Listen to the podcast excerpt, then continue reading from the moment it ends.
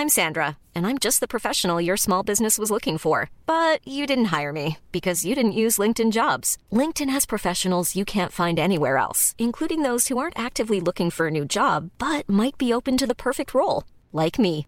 In a given month, over 70% of LinkedIn users don't visit other leading job sites. So if you're not looking on LinkedIn, you'll miss out on great candidates like Sandra. Start hiring professionals like a professional. Post your free job on linkedin.com/people today.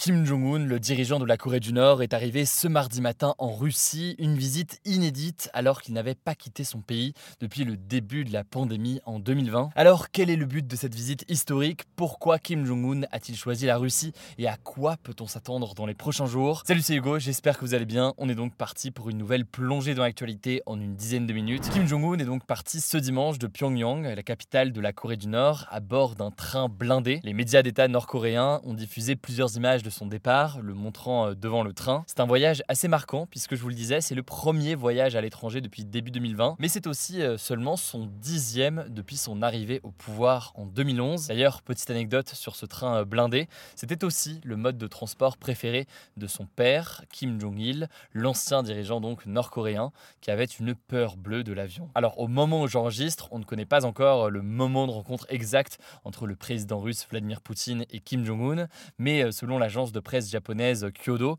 le train blindé est arrivé à la gare de Kasan en Russie, la frontière nord-coréenne ce mardi. Donc ça devrait être dans les prochaines heures, à partir donc de mardi après-midi. Alors pourquoi cette visite en Russie? Alors officiellement, selon un porte-parole de la Russie cité par l'agence russe RIA Novosti, Kim Jong-un doit rencontrer le président russe Vladimir Poutine pour parler, je cite, de sujets sensibles. Dit comme ça, ça peut paraître assez flou, mais en réalité, on sait que le directeur du département de l'industrie des munitions nord coréen était à bord du train avec euh, Kim Jong-un. Et par ailleurs, selon un porte-parole du gouvernement américain, je cite, des négociations sur la fourniture d'armes entre la Russie et la Corée du Nord progressent activement. Selon euh, le journal américain The New York Times, Kim Jong-un souhaiterait donc acquérir des technologies de pointe pour des satellites et des sous-marins. Et de son côté, eh bien, Vladimir Poutine voudrait se procurer des missiles anti-chars ainsi que des obus d'artillerie. Bref, ce serait un échange, une livraison mutuelle d'armes et de euh, munitions, dans un contexte évidemment de guerre en Ukraine pour euh, la Russie, mais aussi de Corée du Nord qui veut étoffer euh, son armement. Mais alors comment réagissent les autres pays? Eh bien pas forcément très bien. Et pour le contexte, en fait, il faut savoir que le 14 octobre 2006, donc ça commence à dater, le Conseil de sécurité des Nations Unies avait adopté une résolution qui avait été approuvée d'ailleurs par la Russie et qui visait à interdire toute vente d'armes à la Corée du Nord. La semaine dernière, le Royaume-Uni, la Corée du Sud encore le Japon, ont donc déclaré qu'un échange d'armes entre la Russie et la Corée du Nord violerait cette résolution. De leur côté, les États-Unis ont déclaré que si un accord d'armement se concrétisait entre les deux pays, eh bien ils prendraient de nouvelles sanctions diplomatiques entre les deux pays. Une déclaration et un ton qui n'est pas forcément étonnant quand on sait évidemment que les États-Unis sont en très forte tension avec la Russie, comme d'ailleurs la Corée du Nord en ce moment. Bref, voilà donc pour ce que l'on sait en ce moment. On vous tiendra au courant évidemment demain dans les actus du jour. Je vous mets des liens en description pour en savoir plus par ailleurs, pour suivre la situation au Maroc, je le disais, rendez-vous directement sur notre compte Instagram.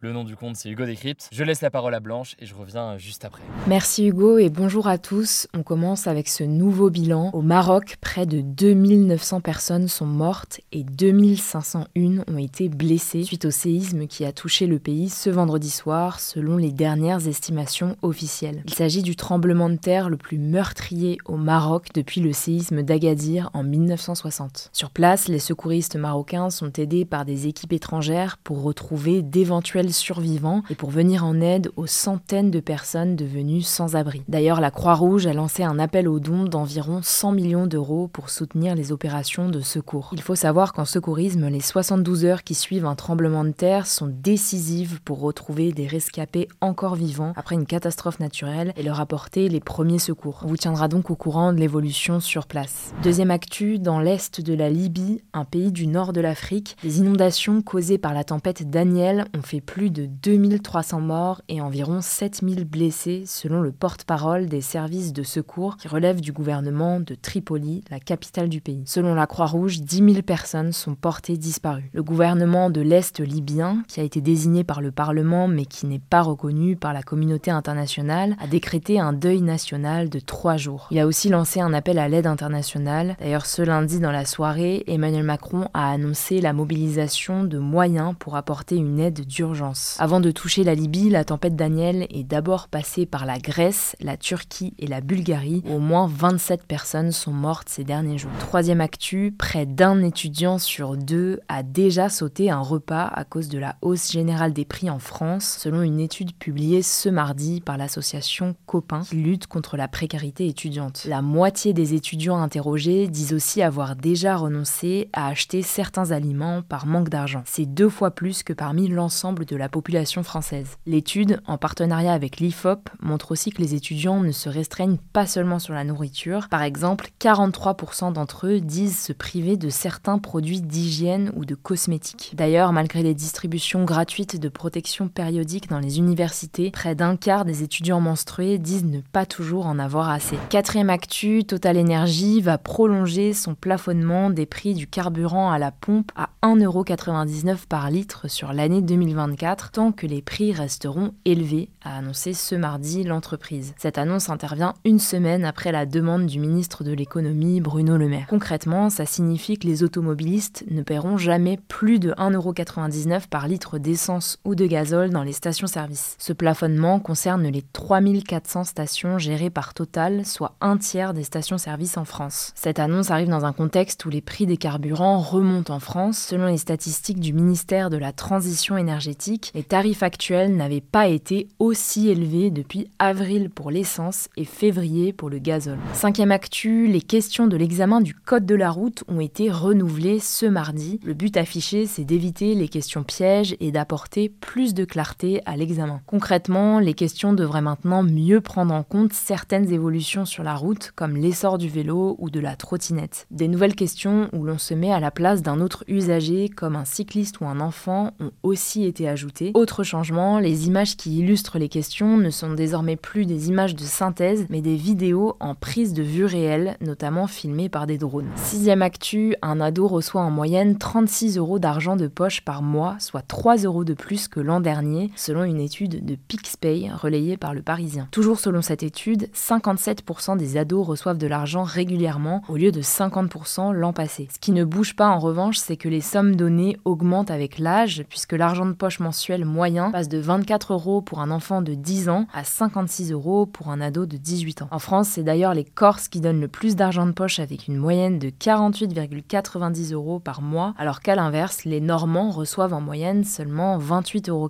d'argent de poche par mois. On termine avec cette actu, un vaccin développé par une start-up nantaise permettrait de diminuer le risque de décès des patients atteints de cancer avancé du poumon. Selon les résultats d'un essai clinique, 44,1% des patients étaient toujours en vie dans le groupe ayant reçu ce vaccin, contre seulement 27,5% dans le groupe utilisant la chimiothérapie, un traitement du cancer qui repose sur l'utilisation de médicaments. Alors certes, c'est une bonne nouvelle et une avancée dans la lutte contre le cancer, mais ce vaccin n'est pour autant pas un remède miracle. En tout cas, il devrait être commercialisé d'ici 2027. Voilà, c'est la fin de ce résumé de l'actualité du jour. Évidemment, pensez à vous abonner pour ne pas rater le suivant, quelle que soit d'ailleurs l'application que vous utilisez pour m'écouter. Rendez-vous aussi sur YouTube ou encore sur Instagram pour d'autres contenus d'actualité exclusifs. Vous le savez, le nom des comptes, c'est Hugo Décrypte. Écoutez, je crois que j'ai tout dit. Prenez soin de vous et on se dit à très vite.